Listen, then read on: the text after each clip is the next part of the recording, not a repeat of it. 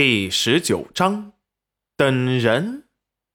第二日，戚云染早早的起床，洗漱好，做了早餐，用那天小景轩捡的剩下的两个蛋，给小景轩做了碗鸡蛋饼，在门前挖了一把野葱，香的人直流口水。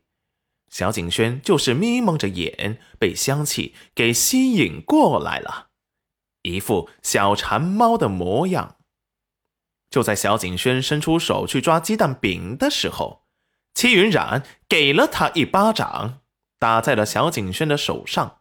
他立即清醒了，无辜的看着戚云染，像是不明白为什么打他。去洗手洗脸。小景轩这才不好意思的跑开了。吃过早餐。戚云染洗好碗之后，就带着小景轩去了门口等裴元君的休书。闲着无事，就教他背《三字经》，好像上学的时候夫子会考《三字经》。这个原主在裴家，他夫君在正学读书，自然是知道的。不过别说，不愧是书中的原主，长得还是很带感的。只可惜他有官配，毁人姻缘，要遭天打雷劈的。等了一个上午没等到，却把同村的裴文文给等来了。只见一位穿着粗布衣裙的女子，羞涩的走到他的面前，故作娇柔的说道：“冉冉姐，你在呢。”戚云染不感冒，这村子里的人一向认为他晦气，怕晦气沾染上身，从来不靠近他。今日怎么不怕了？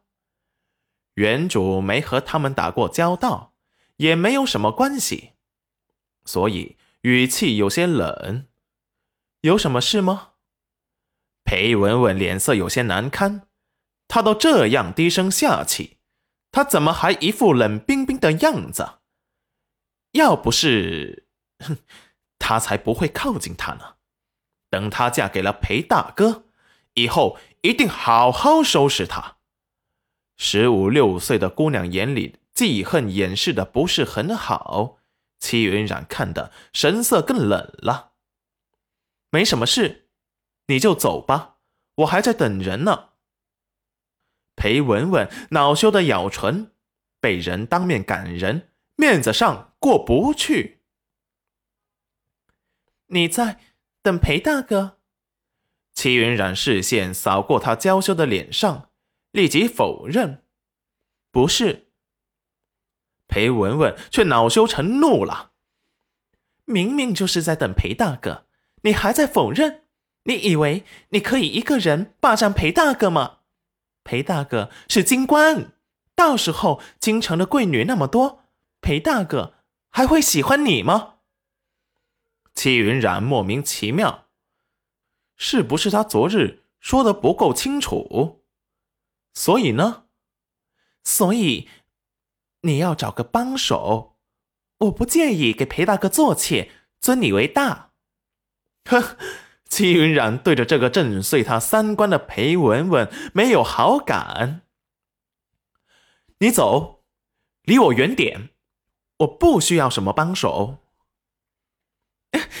你怎么你怎么这么自私呢？